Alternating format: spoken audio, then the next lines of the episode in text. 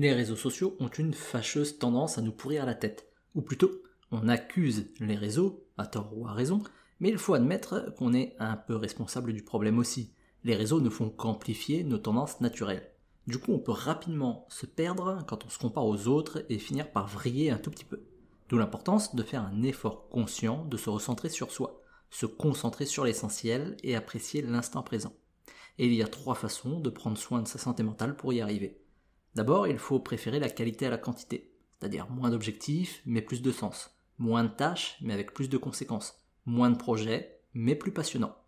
Enfin, il faut se concentrer sur soi. Il faut éviter de se comparer aux autres dont on ignore les parcours, l'entourage, les problèmes, les objectifs, les peurs ou les difficultés. Et puis, il faut apprendre à apprécier les kiffs du quotidien.